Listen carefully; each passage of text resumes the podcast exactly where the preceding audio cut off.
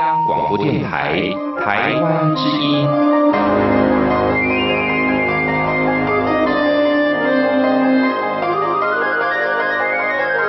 RTI 黄金剧场。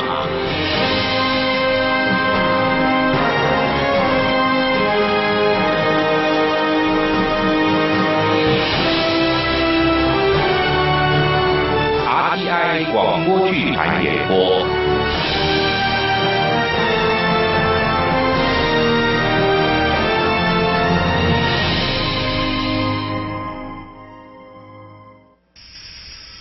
岁月近似悄悄，为时光的滴漏，却记录着我们行走的声音。岁月有声。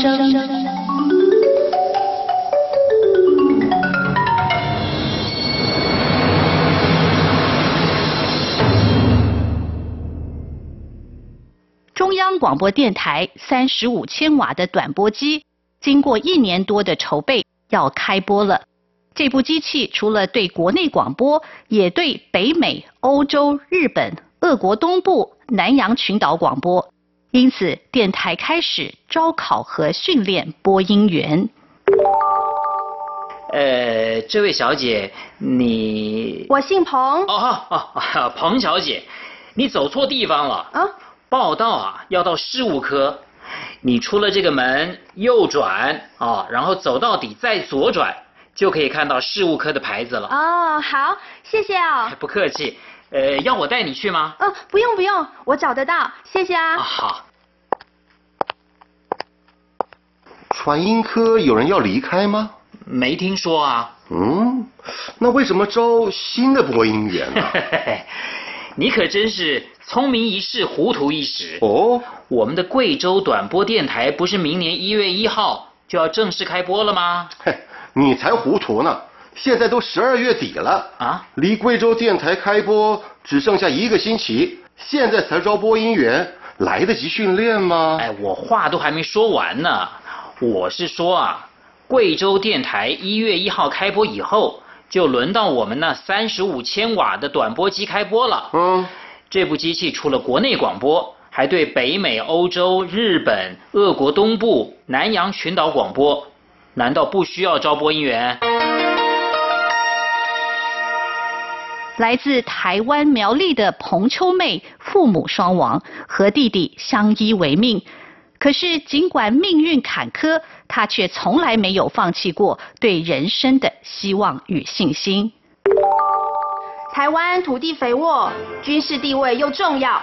日本人早就虎视眈眈了，所以啊，甲午战败之后，日本人立刻要求满清政府割让台湾。嗯，我爸爸说啊，当时台湾各地都有民众组织起来对抗日本人，我们客家人特别英勇，像是徐湘、吴汤兴、吴鹏年、江少祖这些客家先贤，都是和日本人打仗战死的英雄。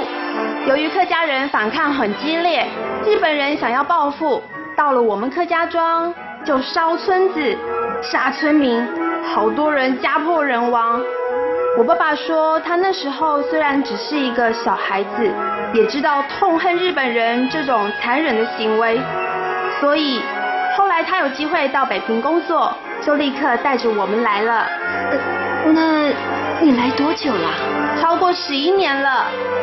我十岁那年来的，唉，日子过得真快，感觉上好像昨天一样。我还记得我们离开苗栗老家的那一天，正是油桐花开花的季节，山上都是白色的油桐花。到了北平，看到下雪，才感觉那满山的油桐花就像山上下雪一样。哇，听你讲的真漂亮。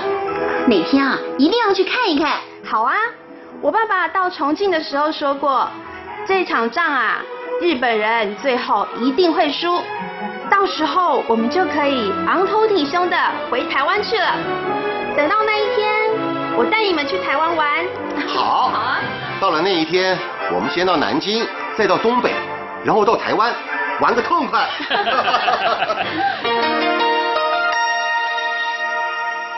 民国二十八年二月六号，中央短波广播电台，也就是中央电台国际台，在重庆正式开播。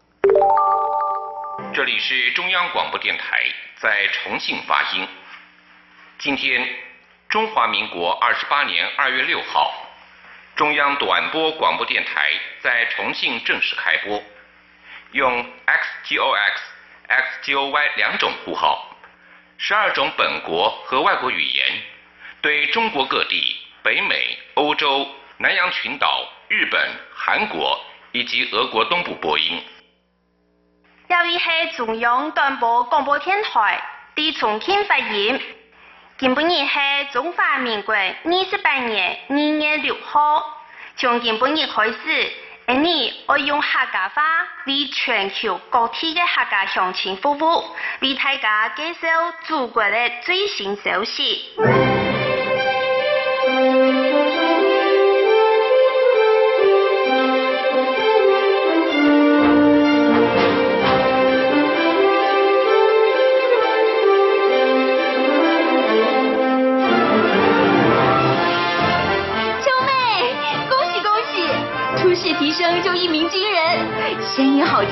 播音稳健，有大将之风。文艺姐是真的吗？嗯，你不是在安慰我吧？刚开始啊，播音的那一秒钟，我紧张的手都在发抖哎。不用担心，第一次成绩就这么出色，以后啊，前途更是不可限量。日本军机猛烈轰炸重庆。重庆居民死伤无数，街道和建筑物受损严重。中央电台忠实的报道重庆被轰炸的消息。这里是中央广播电台，在重庆发音。中华民国二十九年五月二十七号下午一点十二分，日本军机在重庆北部投下多枚炸弹，北湖镇和复旦大学遭受猛烈轰炸。复旦大学教务长孙寒冰等多人被炸死。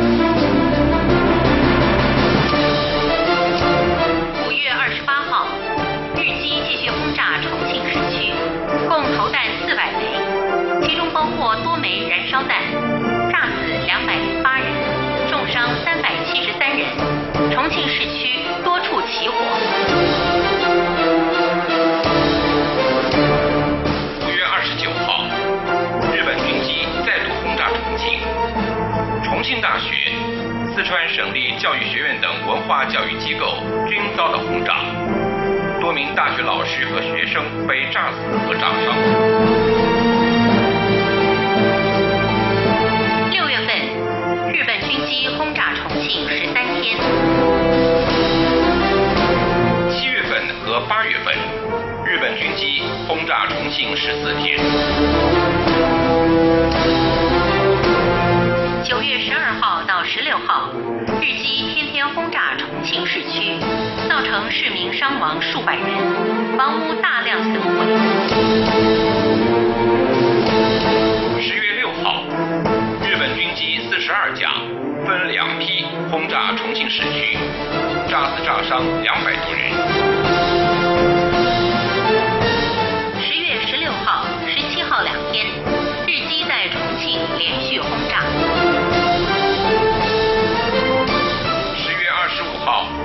日本军机袭击重庆市区，停靠江边的船只被炸毁，造成一百多位市民死伤。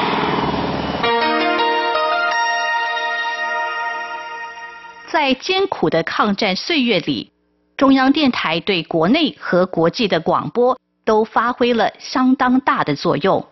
日本飞机的轰炸完全奈何不了中央电台的播音。这半年多。重庆人听得最多的声音，大概就是空袭警报了。哎，这我不同意。我认为重庆人听得最多的声音应该是广播，是广播里的新闻、演讲、音乐。我每天上下班的时候，都听到路两边的房子里有人在收听广播。嗯，这倒是事实。所以，我们电台每一个工程人员都在尽最大的努力。让我们的发音不中断。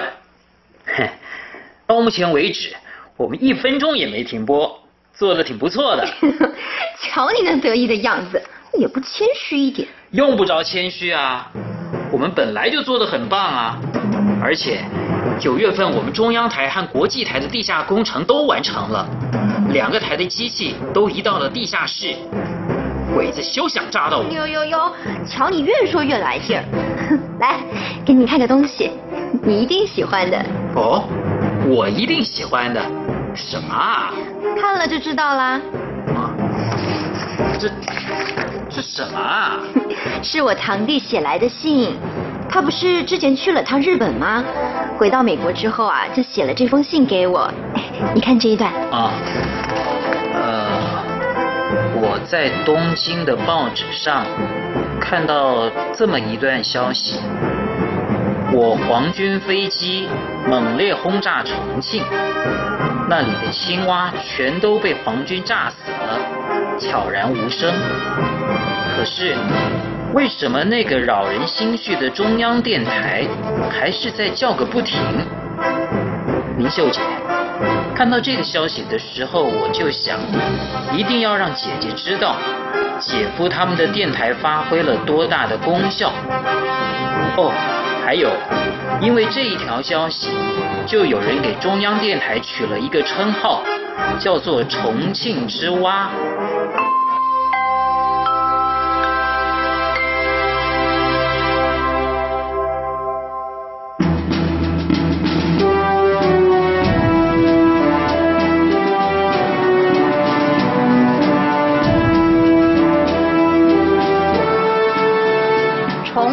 之蛙，许湘君编剧，陈兆荣导播配音，剧中人林昌平、李正淳担任，叶明秀、陈真瑜担任，陈温怡、郑仁利担任，范建清、陈佑文担任，程家豪、马伯强担任，彭秋妹、许千惠担任，夏展明、关志宏担任。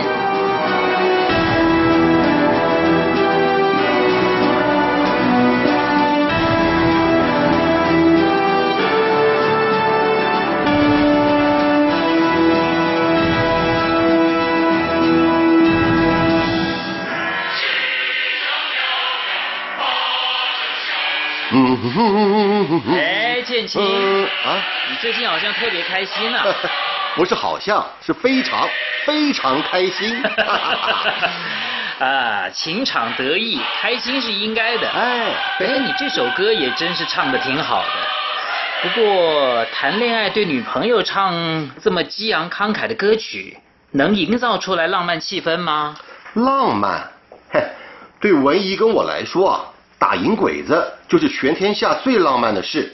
我们见面的时候还常常一起唱《大刀向鬼子们的头上砍去》呢。真服了你了！像你这种《水浒传》里梁山好汉的个性，居然能有美女对你情深意重，我还真是想不通哎。哎，这有什么好想不通的？那位美女比我还像从梁山伯来的。哦，你是说一丈青扈三娘？不。母夜叉孙二娘，你这张嘴啊！要是文一在这里，你就要倒大霉了。那个母夜叉要是在这里啊，我哪敢这么放肆啊？呃，请问？哇，这个时候突然出现女人的声音，你存心吓我啊？呃，请问是在这里报道吗？啊，报道？啊，我接到通知，要我今天来电台报道。我们是缺人手啊。可是有缺到要找小女生来公务科来爬铁塔修天线的吗？啊！我来考试的时候，几位主考官都没有提到要修天线呢。啊！考试？哎，昌平啊，我们最近有招考吗？公务科没有。哦，我知道了，传音科最近招考了播音员。哎，对对对，我就是考播音员的。电台发通知，叫我今天来报道。哎，文姨没说这档子事啊！哎，你们一见面就忙着唱“大刀向鬼子们的头上砍去”，哪有说这个的时间啊？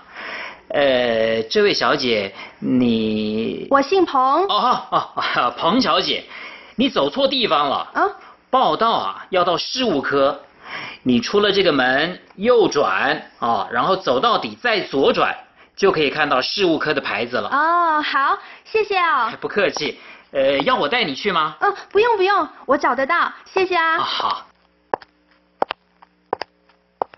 传音科有人要离开吗？没听说啊。嗯，那为什么招新的播音员呢？你可真是聪明一世，糊涂一时。哦，我们的贵州短波电台不是明年一月一号就要正式开播了吗？嘿，你才糊涂呢！现在都十二月底了啊，离贵州电台开播只剩下一个星期，现在才招播音员，来得及训练吗？哎，我话都还没说完呢。我是说啊，贵州电台一月一号开播以后，就轮到我们那三十五千瓦的短波机开播了。嗯，这部机器除了国内广播，还对北美、欧洲、日本、俄国东部、南洋群岛广播。难道不需要招播音员？嗯，是没错了。从我们到重庆之后，你就惦记着那三十五千瓦的短波机，这会儿真要开播了。你倒漫不经心了。哎，这不能怪我啊！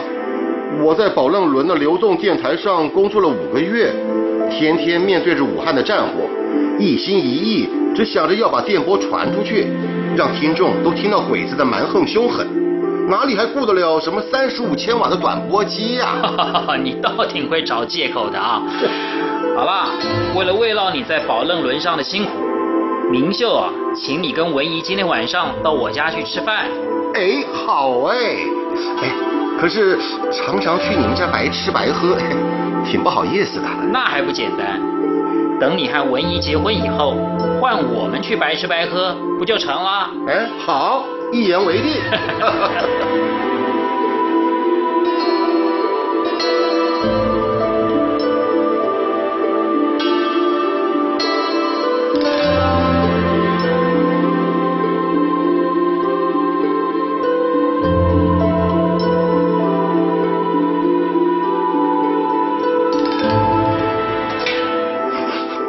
哇，好香啊！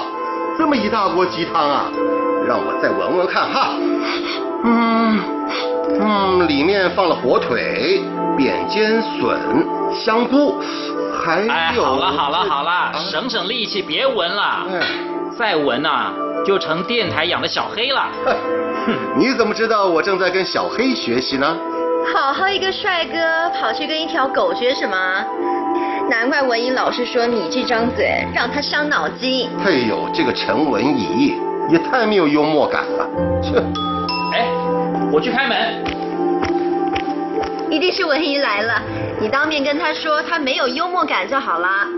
哎，不行不行，这个从梁山伯来的女人不太好说话的。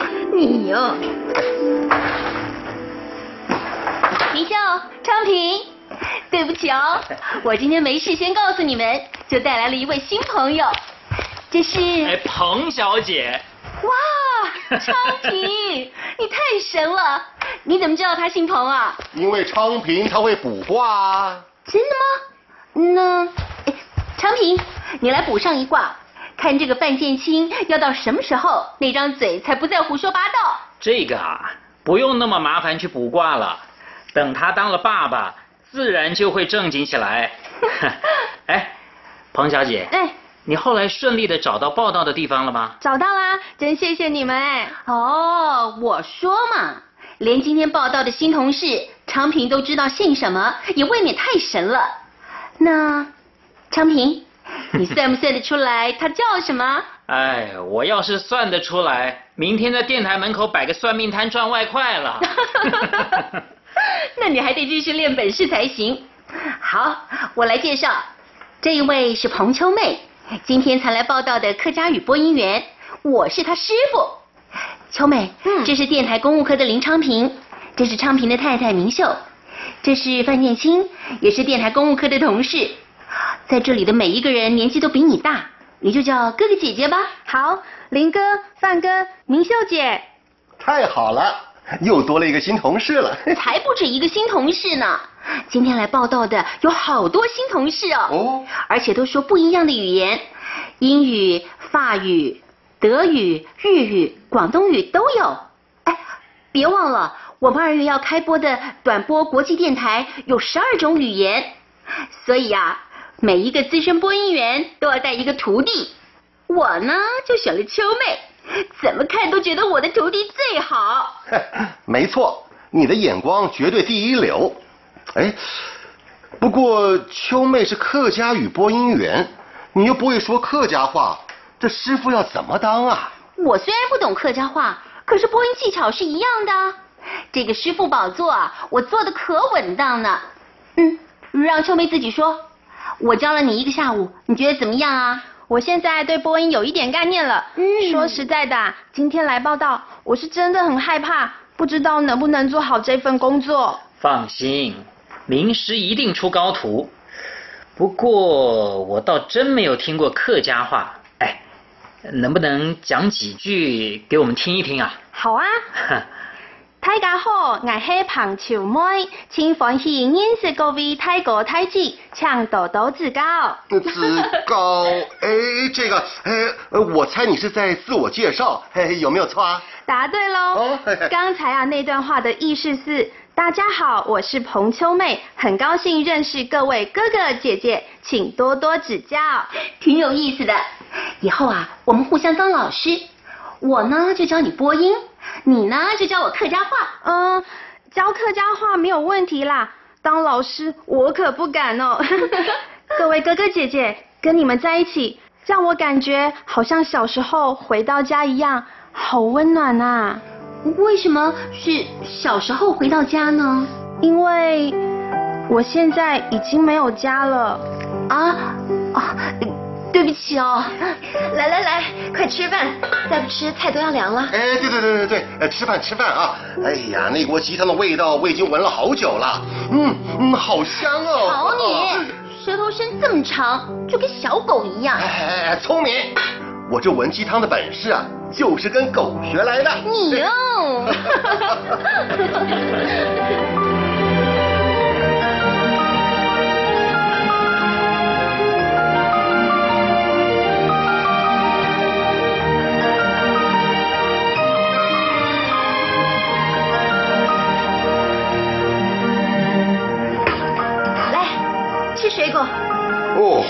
吃不下了，我吃的太饱了。谁让你跟那锅鸡汤有仇似的，拼了命的喝啊？那太好喝了嘛。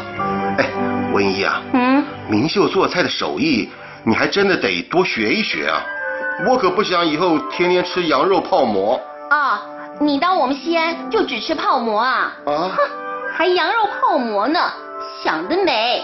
以后只有馍，没有羊肉。啊？只吃馍啊？哎呦，那会不会太干了？怕太干呐？有白开水，随便你喝。哎呦天哪！六朝古都南京来的会炖鸡汤，十三朝古都西安来的只给吃凉馍就凉水，这也差太多了吧？哎，一物降一物，建清你就认命吧。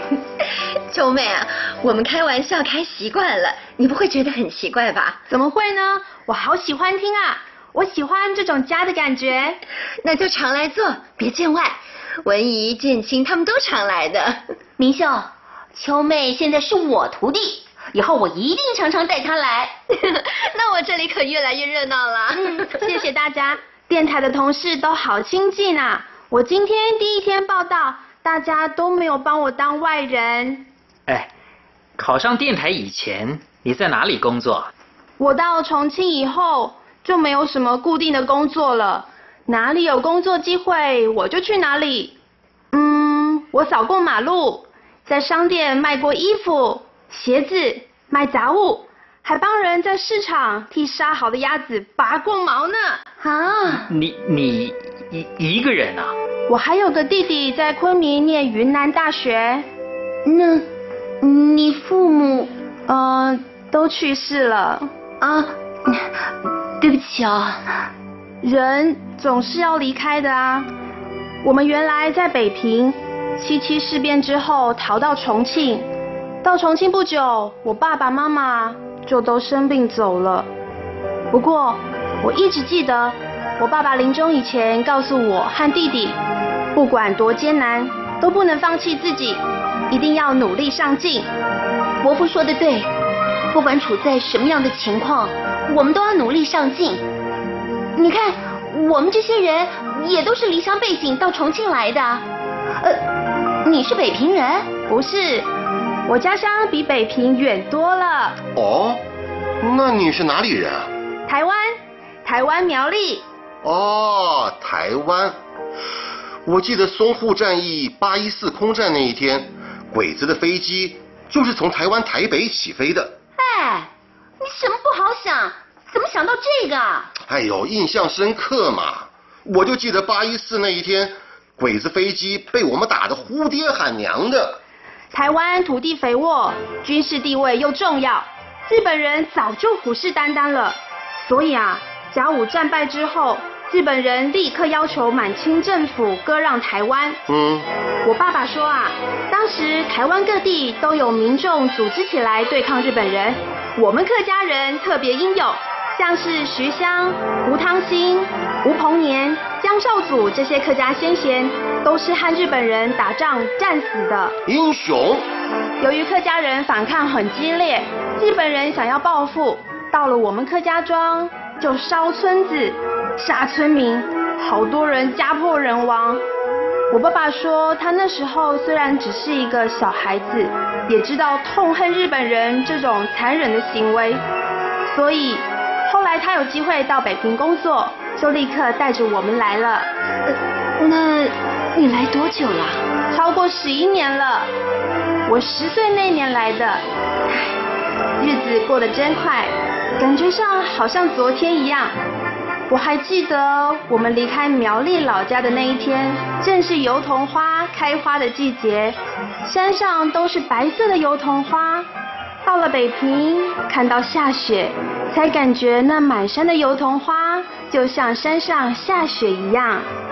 哇，听你讲的真漂亮，哪天啊一定要去看一看。好啊，我爸爸到重庆的时候说过，这场仗啊。日本人最后一定会输，到时候我们就可以昂头挺胸的回台湾去了。等到那一天，我带你们去台湾玩。好，好啊。到了那一天，我们先到南京，再到东北，然后到台湾，玩个痛快。哎呀，提到东北，就想到嘉豪。嘉豪到贵阳支援贵州短波电台开播，什么时候会回来啊？呃，他说一月十五号以前一定会回到重庆。嗯，那就一定不会耽误参加短波电台的开播典礼了。是啊，秋妹，开播那天可要看你表演哦。嗯，可是我有点害怕哎。放心，有文姨用心调教，你一定和你师傅一样，也是第一流的播音员。那当然。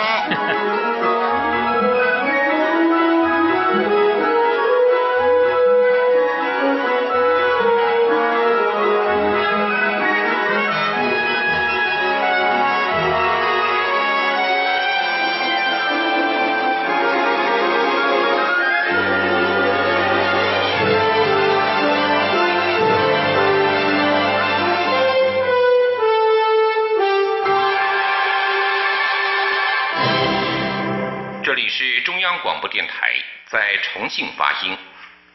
今天，中华民国二十八年二月六号，中央短波广播电台在重庆正式开播，用 XGOX、XGOY 两种呼号，十二种本国和外国语言，对中国各地、北美、欧洲、南洋群岛、日本、韩国以及俄国东部播音。这里是中央短波广播电台，地重庆发言。今本日系中华民国二十八年二月六号。从今本日开始，你我用客家话为全球各地的客家乡亲服务，为大家介绍祖国的最新消息。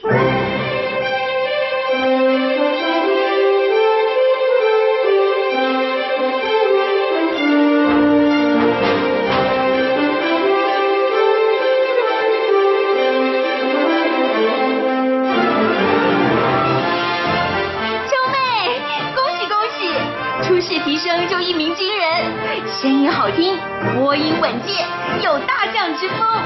文艺姐是真的吗？嗯，你不是在安慰我吧？刚开始啊，播音的那一秒钟，我紧张的手都在发抖哎。不用担心，第一次成绩就这么出色，以后啊，前途更是不可限量。哎，来，帮你介绍一位你没有见过的同事。嗯，这是程家豪。你好。你好，听文一提过你好几次了，今天才第一次见面。我们来自相同的地方。啊，你也是从台湾来的啊？不是，我老家在东北松花江上，依兰，离哈尔滨不远。嗯，那你说的我们来自相同的地方，都是被日本人统治的地方啊。对，我们的家乡都被日本人统治。不过啊，我爸爸说，等这场仗打完，打输的日本人就再也不能霸占我们的土地了。嗯，一点都不错。我就说你们两个一定谈得来嘛，以后谈的机会还多着呢。徒弟，哎，跟我来，我再教你几招播音的窍门。好啊。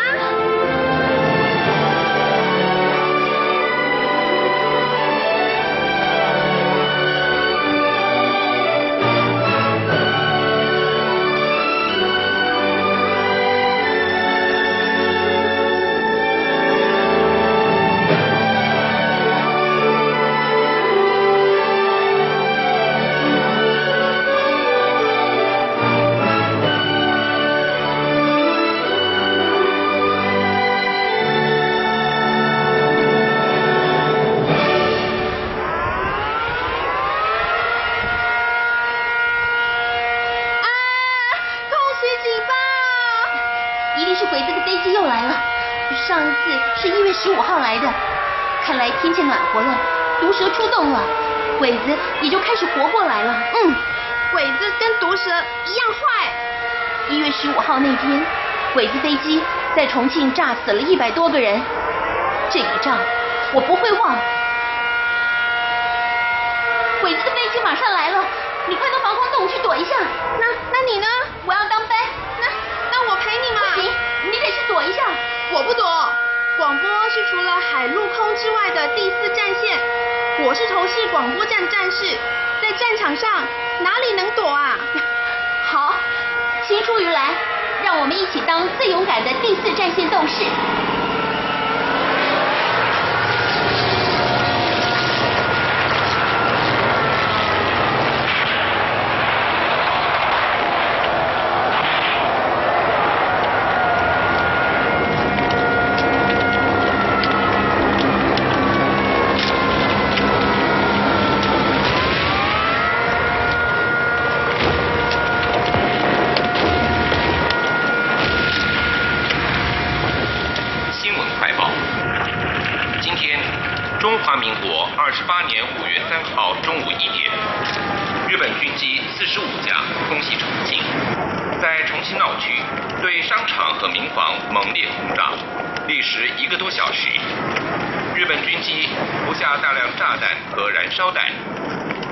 条街道被炸成废墟，四十一条街道被烧成一片火海。根据初步估计，日本飞机炸死民众六百七十三人，炸伤三百五十人，炸毁和烧毁房屋一千零六十八栋。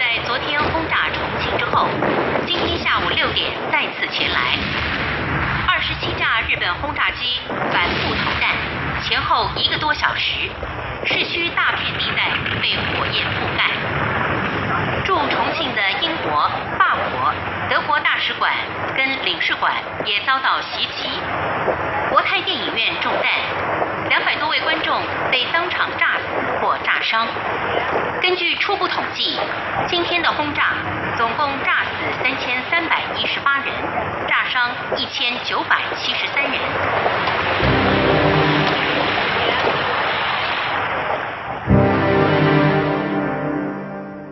哼，鬼子实在太可恶了，连续两天轰炸重庆市区，炸死的都是平民百姓。哎，是啊，我今天上班的时候，看到路边有个七八岁的小男孩坐着哭，说是家被炸没有了，爸爸妈妈都被炸死了。哎，我只能送他去救援站，到现在心里还好难过呢。鬼子飞机把重庆的水电、交通、印刷全都破坏了，让中央日报、大公报。扫荡报等等十家报纸都没有办法顺利出刊，只能从五月五日起暂时发行联合版。还好我们电台没有受到影响。是。哎，昌平，怎么了？匆匆忙忙的干嘛？赶着来向你们报告大消息啊！哦，跟你们说，蒋委员长夫人要来电台广播了。啊，宋美龄女士啊！啊，太好了！什么时候来？五月九号，用英语。说明日本军机在重庆轰炸平民、滥杀无辜的行为。对，用我们的电波，把蒋夫人的英语广播传到全球各地，让全世界的人都知道鬼子的残暴。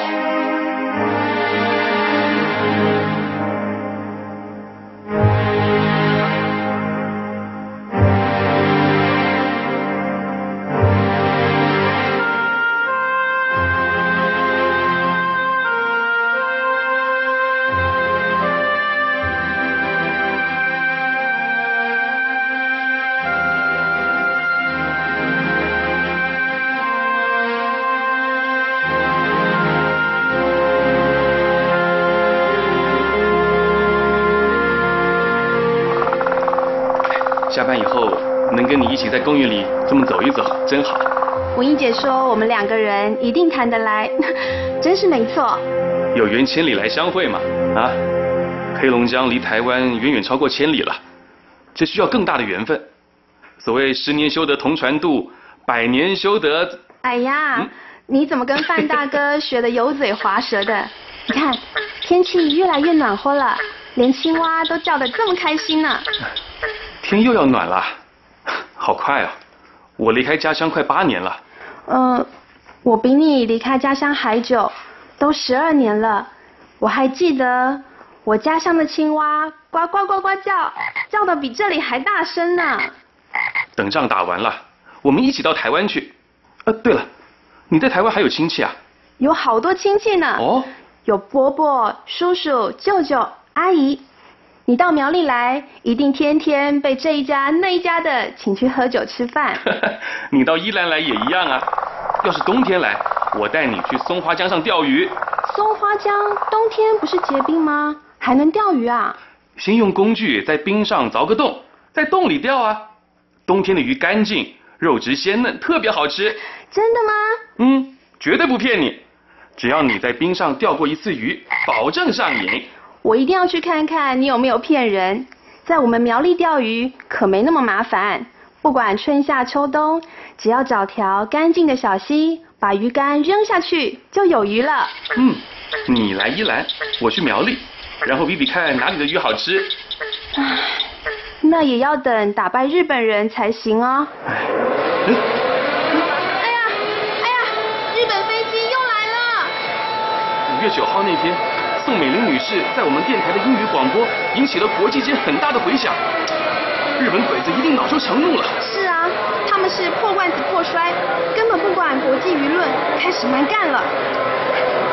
我们快去防空洞里面躲躲啊！好。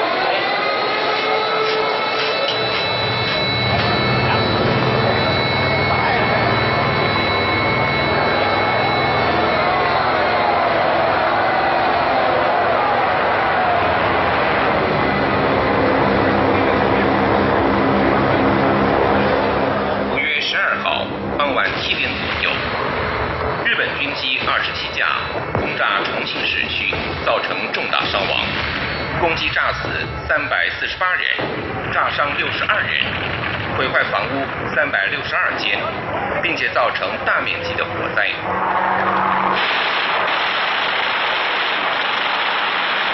五月二十五号，日军重轰炸机三十九架，在晚间七点到八点之间袭击重庆，炸死市民四百零四人，重伤五百一十六人，毁房屋五百六十间。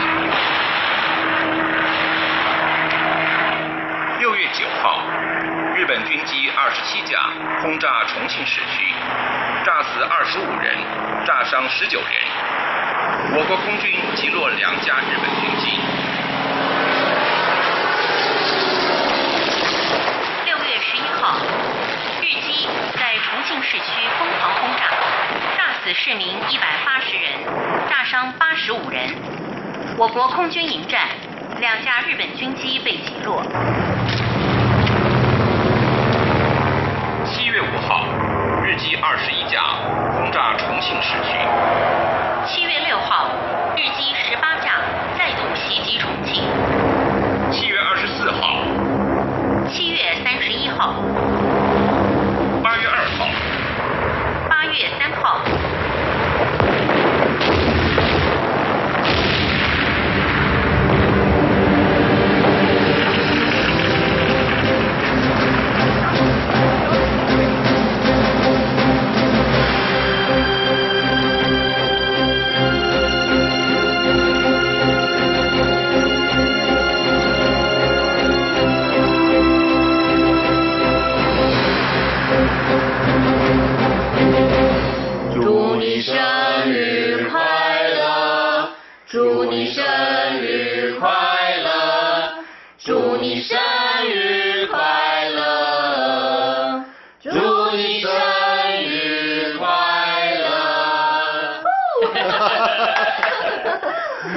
明秀，祝你生日快乐！你看，为了给你庆祝生日，鬼子从去年十一月十八号以后就没有再轰炸重庆了。哎，现在都四月初了，这一次鬼子安静的时间还挺长的啊！别以为鬼子会安静多久，去年十一月中旬以后，他们安静了几个月，是因为重庆的冬天云厚雾多，飞行不安全。现在四月了，春暖花开，等着瞧吧，鬼子一定有新花样。是啊，嗯，去年五月到十一月，鬼子飞机隔几天就来轰炸一次，有时候还天天来，真是一群疯狗。我记得我报过一则新闻，说是今年二月份的统计，重庆的孤儿已经有五万人左右。都是鬼子造成的。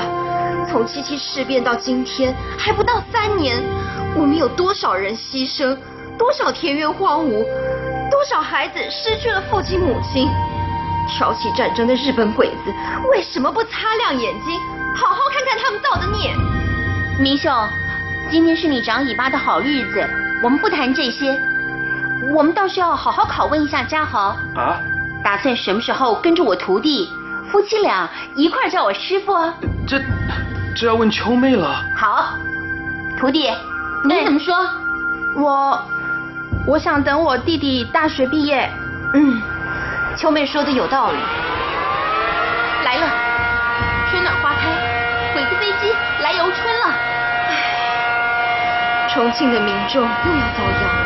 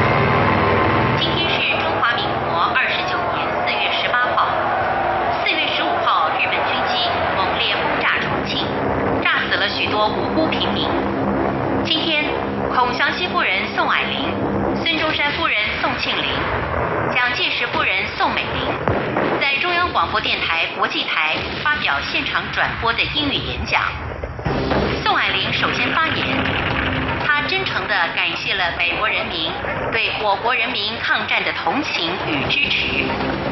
接着，宋庆龄在演讲中说：“太平洋。”和全世界人民将来的历史一定和以前不同，会更加光明灿烂。因为中国人已经拿起了武器，争取自由，同时这也是为世界人类争取自由。宋美龄则巧妙地对美国政府向日本出口战争物资的行为进行了谴责。她说：“中国人民不愿意当亡国奴，一定会跟日本入侵者血战到底。问题是，我们会得到公正的对待吗？这只能由美国人民和他们的国会议员来回答。”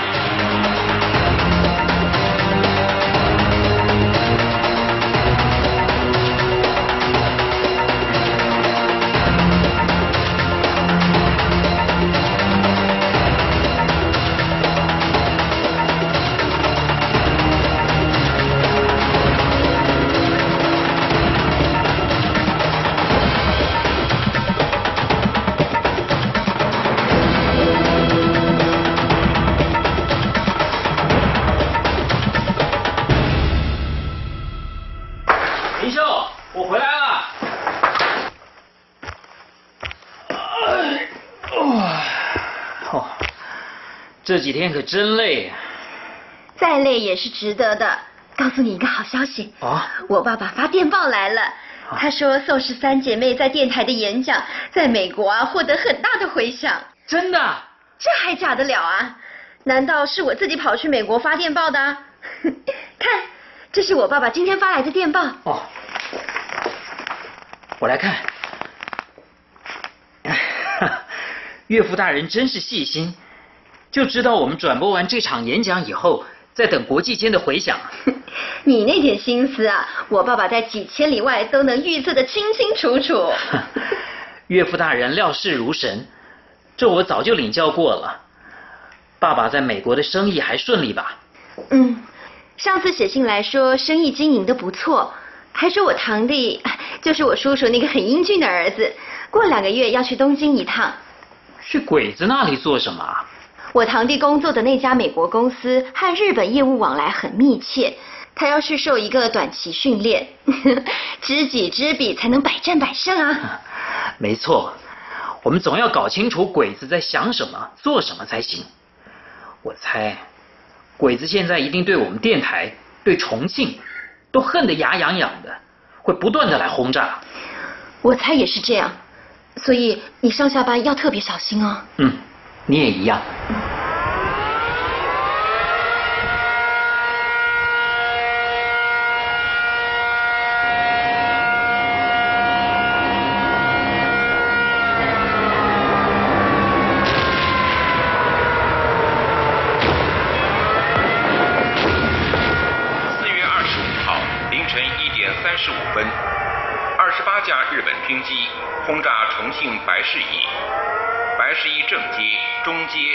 的商店、民房被炸毁几十间，四个人被炸死。四月三十号，二十七架日机分两批空袭重庆白市驿，炸死四十人。白市驿歇马台庙共中弹四枚，庙宇全毁。当时在庙中工作的民工有二十一人被炸死，三十二人被炸伤。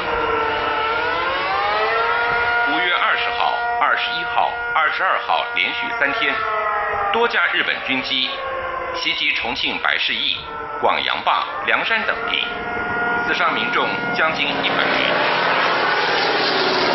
五月二十六号，日机轰炸重庆市区，集中攻击工厂、机关、街道、学校等人口稠密地区。日本军机以连续多日轮番轰炸的方式，企图通过制造巨大的破坏来摧毁中国人民的抗战意志。但是日本这种行为只会激起重庆民众的愤怒，更坚定大家抗日的决心。请听主播夏展明的采访。这位先生，这一年多以来，日本飞机经常轰炸重庆，最近几天呢、更是天天来轰炸，造成很多无辜民众的死伤，更严重影响了重庆居民的生活。那么，您的日常生活是不是也受到很大的影响？那当然喽，啷个喜欢晚上跑警报啊？不过都轰炸这么久了，慢慢也就习惯了。嘿，龟儿子的飞机来了，我们就到防空洞躲警报；龟儿子的飞机走了，我们就照样出来过日子。我们重庆人都这样说嘛：任你龟儿子凶，任你龟儿子炸，老子的我就是不怕。就像这位受访的先生所说的，日本飞机可以炸毁我们的房子，可以伤亡我们的人民，却摧毁不了我们抗战的意志。在轰炸中，我们的斗志更加昂扬，歌声更加嘹亮。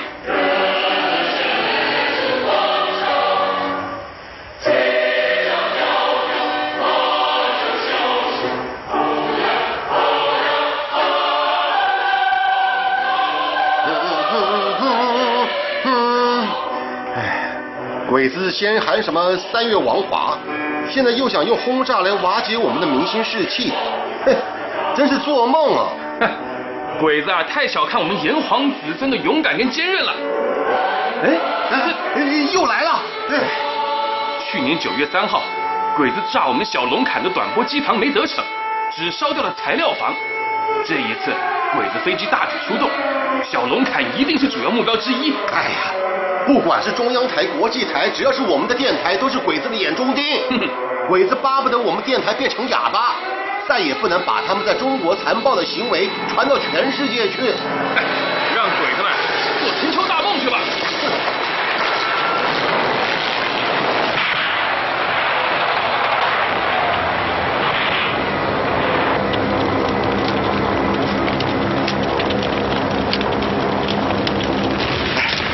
我听到鬼子飞机在电台附近拼了老命的丢炸弹，还好没有炸到线路啊。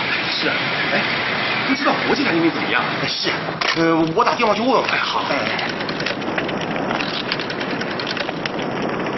哎，没人接听啊，线路通吧？通啊，只是没人接。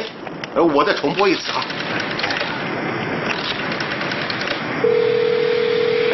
还是没人接啊？没有啊。赶快接听啊！有没有人啊？快呀！不会出问题吧？否则昌平一定会接电话。哎呀，我就是担心这个啊！这鬼子恨我们入骨，只要找到电台正确地点，一定会猛烈轰炸的。哎呦，快接！拜托，快接啊！喂，昌平，昌平，哎呀，你终于接电话了，你把我们急死了。哎，国际台没事吧？有点事，大门口中弹，门房全部被炸成了平地。啊？呃，有人受伤吗？门房老黄腿被压到了，还好伤势不重。啊，那机房呢？机房有没有受损啊？机房离大门很远。再说，我们把机房伪装的那么巧妙，鬼子没注意到，完全没问题。哦，谢天谢地。之下屈服呢？我们要一直不停的把鬼子丑恶的面孔播报给全世界知道。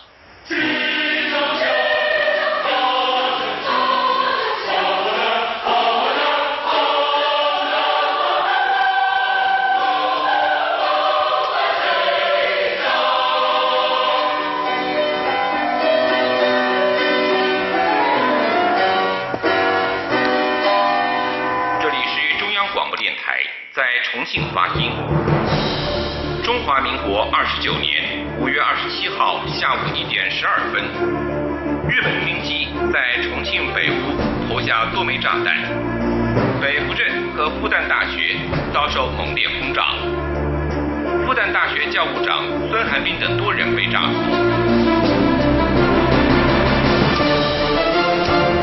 五月二十八号，日机继续轰炸重庆市，共投弹四百枚，其中包括多枚燃烧弹，炸死两百零八人，重伤三百七十三人。重庆市区多处起火。五月二十九号，日本军机再度轰炸重庆，重庆大学、四川省立教育学院等文化教育机构均遭到轰炸，多名大学老师和学生被炸死和炸伤。六月份日本军机轰炸重庆十三天。七月份和八月份日本军机轰炸重庆十四天。九月十二号到十六号日机天天轰炸重庆市区。成市民伤亡数百人，房屋大量损毁。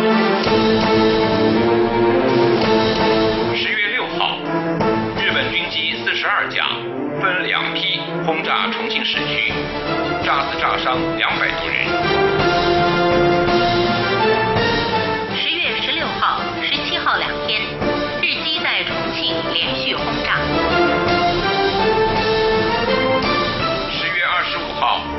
日本军机袭击重庆市区，停靠江边的船只被炸毁，造成一百多位市民死伤。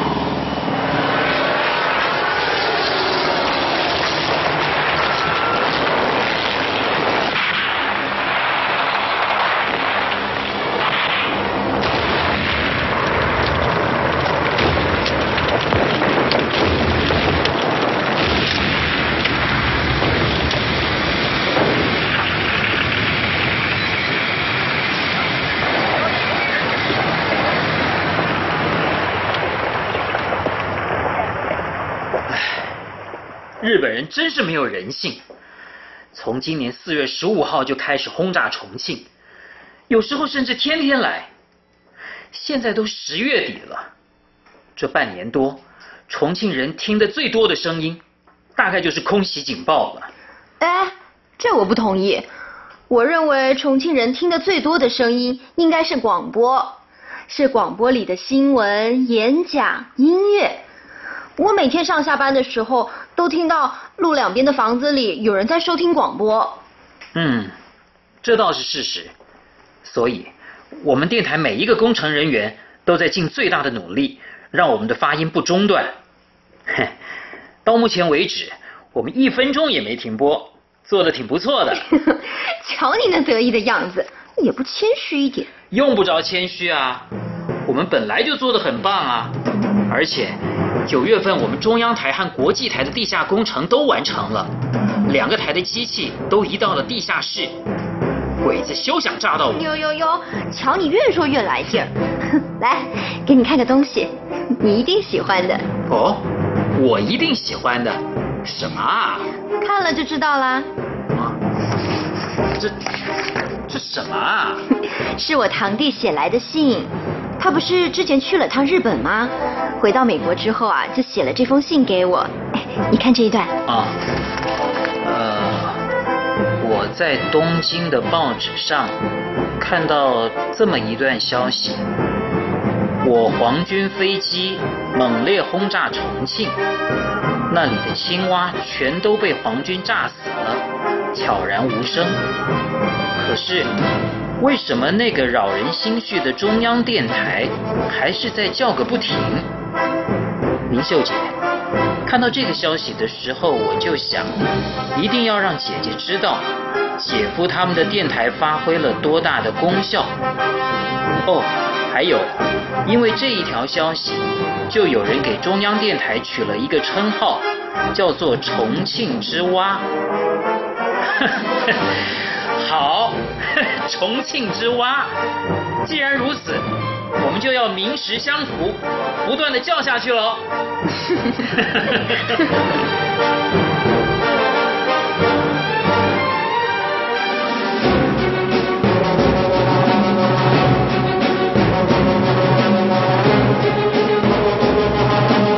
以上广播剧《重庆之蛙》。